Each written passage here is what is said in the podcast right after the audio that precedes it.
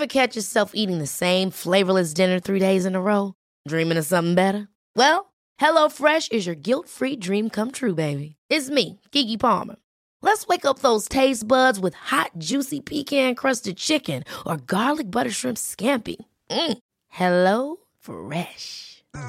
Stop dreaming of all the delicious possibilities and dig in at HelloFresh.com. Let's get this dinner party started.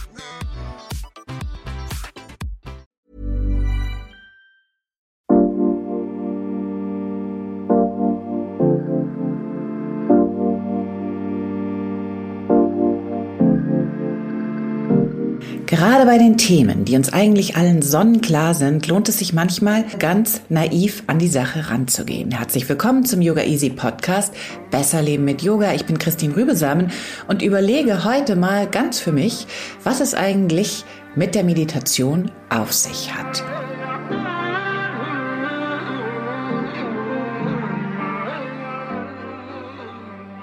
Meditation, das wisst ihr natürlich, ist ein zentraler Bestandteil des Yoga. Auch Hatha Yoga wird gerne mit Meditation kombiniert. Hier fließt das System des Hatha Yogas in das Yoga von Patanjali ein. Und auch ich erkläre vielleicht ganz kurz, was Yoga nach Patanjali bedeutet.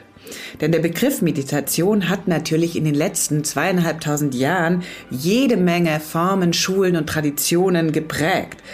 Nach Patanjali bedeutet Meditation ein Prozess, der mit dem Zurückziehen der Sinne, auf Sanskrit Pratyahara, dem Konzentrieren der Sinne auf eine Sache, wie zum Beispiel auf den Atem oder ein Mantra, Dharana, schließlich dem Zustand, in dem die Gedanken zur Stille kommen, Dhyana, und als Krönung Samadhi der tiefen Form der Versenkung beschrieben werden kann. Dieses zu Stille kommen der Gedanken ist für den alten weisen Patanjali, den Verfasser der Yoga Sutra, so wesentlich, dass er Yoga bereits ganz am Anfang des achtgliedrigen Weges so definiert.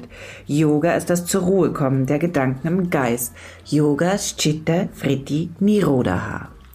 Soweit die klassische Definition von Meditation nach Patanjali. Aber was hat es eigentlich heute für uns zu bedeuten? In meinem Yoga ABC habe ich mir dazu Gedanken gemacht. Da schwimmen also diese beiden jungen Fische und zufällig begegnen sie einem älteren Fisch, der ihnen entgegenkommt. Er nickt ihnen zu und sagt, Morgen Jungs, wie ist das Wasser?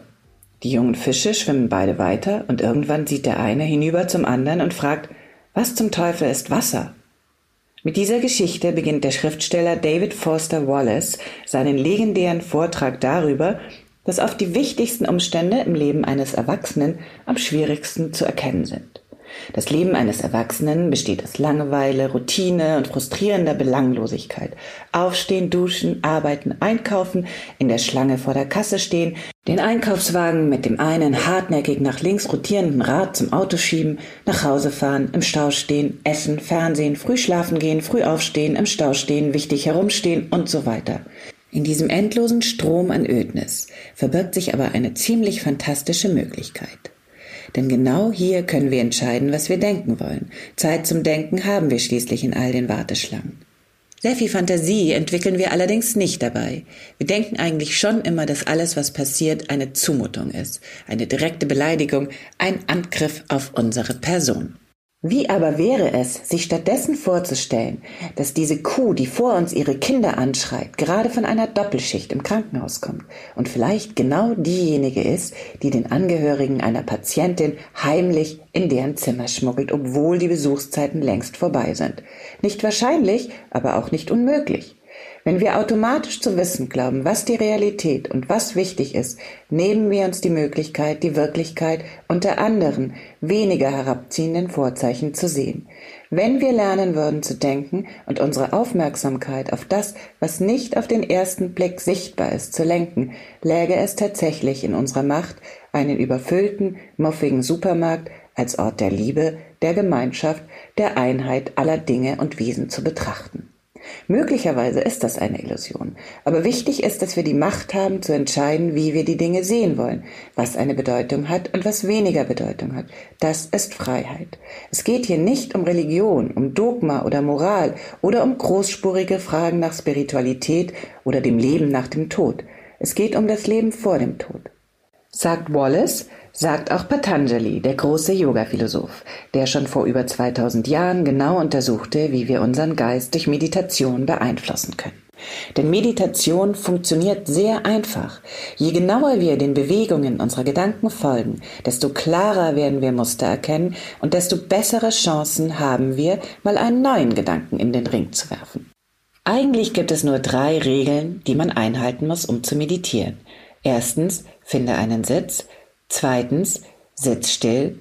Drittens, gib Ruhe, konzentrier dich. Am besten sitzt man im Schneidersitz auf dem Boden, das Becken leicht erhöht auf einer zusammengefalteten Decke, einem Yogablock oder falls du sowas noch zu Hause hast, einem Telefonbuch. Natürlich geht auch ein Stuhl. Hauptsache, du hast die Wirbelsäule schön aufrecht. Sobald man einigermaßen bequem sitzt, sollte man sich nicht mehr bewegen, auch nicht zwischendurch schnell mal eine SMS tippen. Dann kommt der schwierigste Teil, die Konzentration. Du könntest jetzt übrigens, bevor ich hier weiter lang rede, eine Atemmeditation mit Anna Trökes machen bei uns bei Yoga Easy und mal selber sehen, wie dir das gefällt.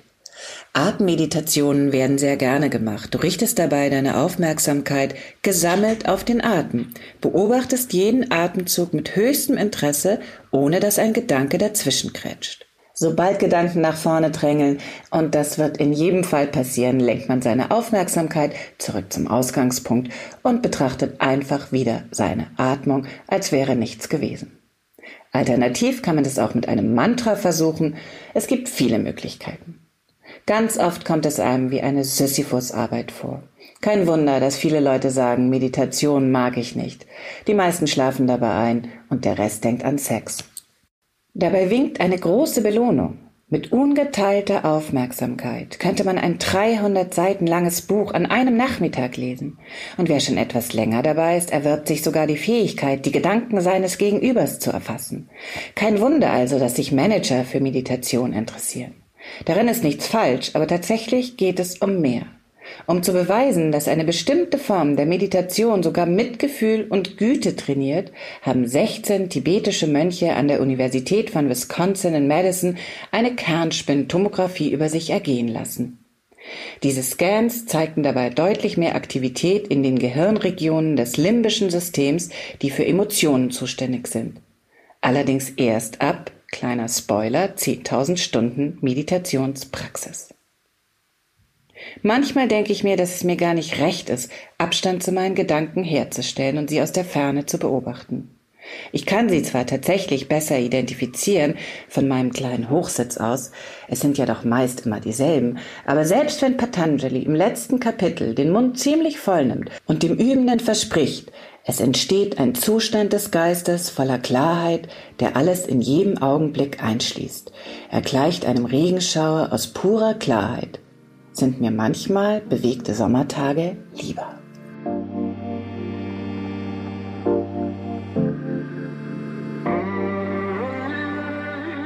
Ein Riesenthema Meditation. Jetzt ist es natürlich an dir, eigene Erfahrungen zu sammeln.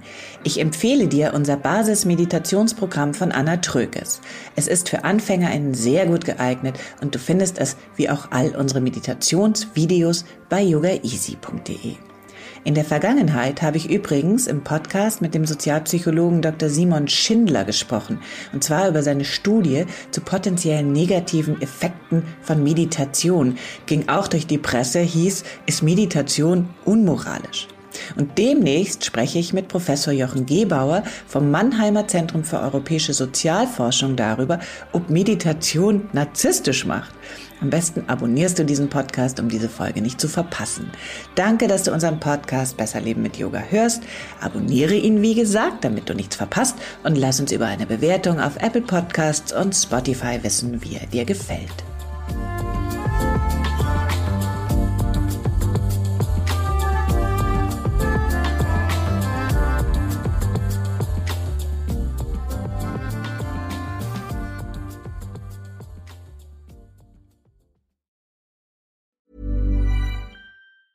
Ever catch yourself eating the same flavorless dinner three days in a row?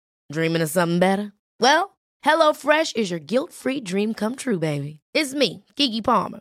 Let's wake up those taste buds with hot, juicy pecan-crusted chicken or garlic butter shrimp scampi. Mm. Hello Fresh.